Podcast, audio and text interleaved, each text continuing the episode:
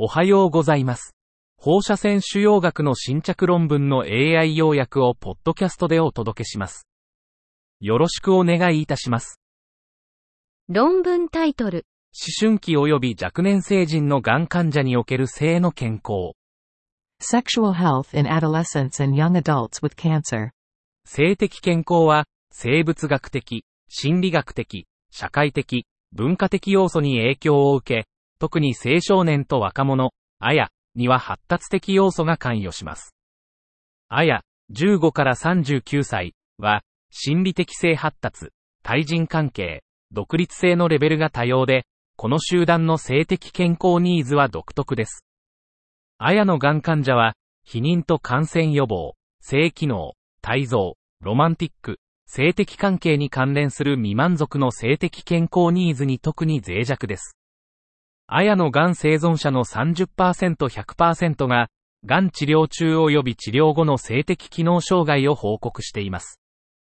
研究と臨床の優先事項には、あやとのコミュニケーションの改善、性的健康の測定とスクリーニングツールの標準化、あやの性的健康ニーズを支えるインフラ、性的、ジェンダー少数派のあやの研究への参加が含まれます。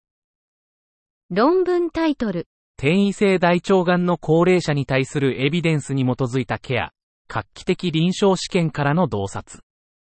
Evidence-based care of older adults with metastatic colorectal cancer. Insights from landmark clinical trials.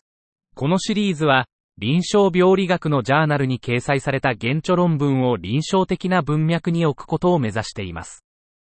大腸がんは、65歳以上の患者の診断が半数以上を占め、高齢者の診断が増加すると予想されています。高齢者の転移性大腸がんの管理に関する前向きなデータは限られており、治療の決定は年齢、パフォーマンスステータスの評価、若年者の試験からの推測によってしばしば導かれます。最近の証拠は、高齢で弱っている患者の治療の強度を下げ、耐性を上げるための投与量の調整を指示しています。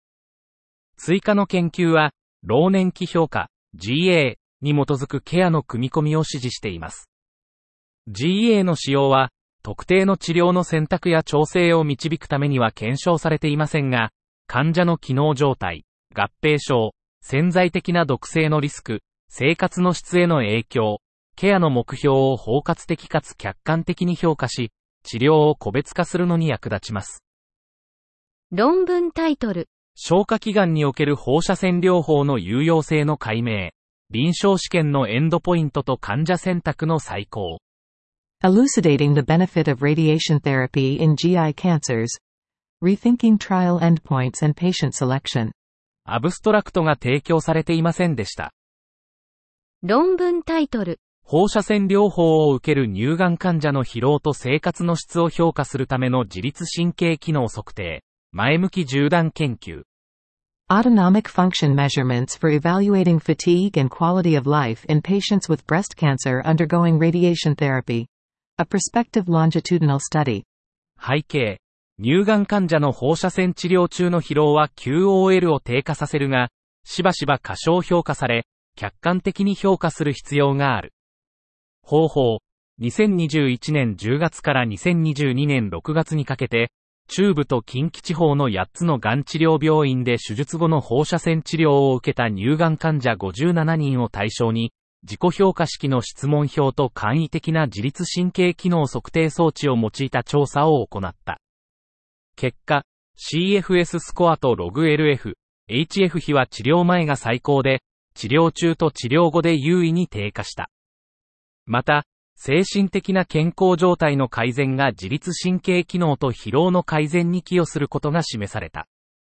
結論、簡易的な装置を用いた自律神経機能の測定は、放射線治療中の疲労の客観的評価に有用である。論文タイトル、局所進行食道扁平上皮癌における放射線誘発リンパ球減少症からのリンパ球回復、予後及びリンパ球関連臓器との相関。Lymphocyte recovery from radiation-induced lymphopenia in locally advanced esophageal squamous cell carcinoma. Correlations with prognosis and lymphocyte-related organs.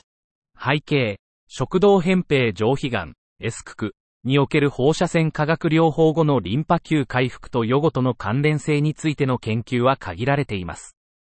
方法、放射線治療中の ALC 最低値、G4 または G1 3とリンパ球回復状態により患者を分類し、リンパ球回復の予後的意義を評価しました。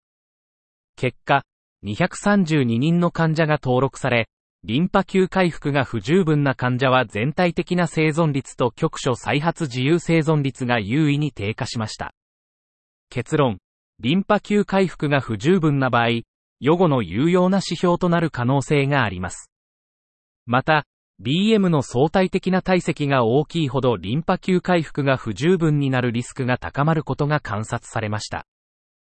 論文タイトルエグファーまたは歩く変異非小細胞肺がん患者を対象としたアテゾリズマブプラスベバシズマブプラス化学療法の第3層ランダム化試験。アトラス、KCSG ルー19から4。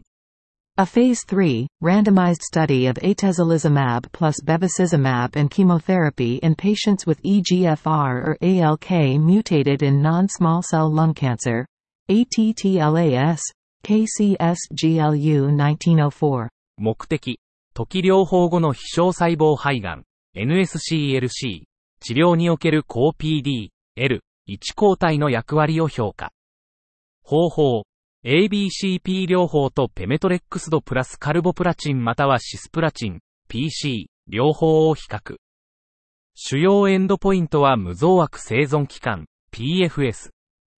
結果、ABCP 群の客観的反応率、69.5%vs41.9%、P より小さい0.001と中央 PFS、8.48vs5.62 ヶ月、HR0.62、0.45、0.86、P イコール0.004が PC 群より優位に良好。結論、ABCP 療法はエグファーまたはアルク変異 NSCLC に対する有効性を示す初のランダム化フェーズ3試験。以上で本日の論文紹介を終わります。お聞きいただき、ありがとうございました。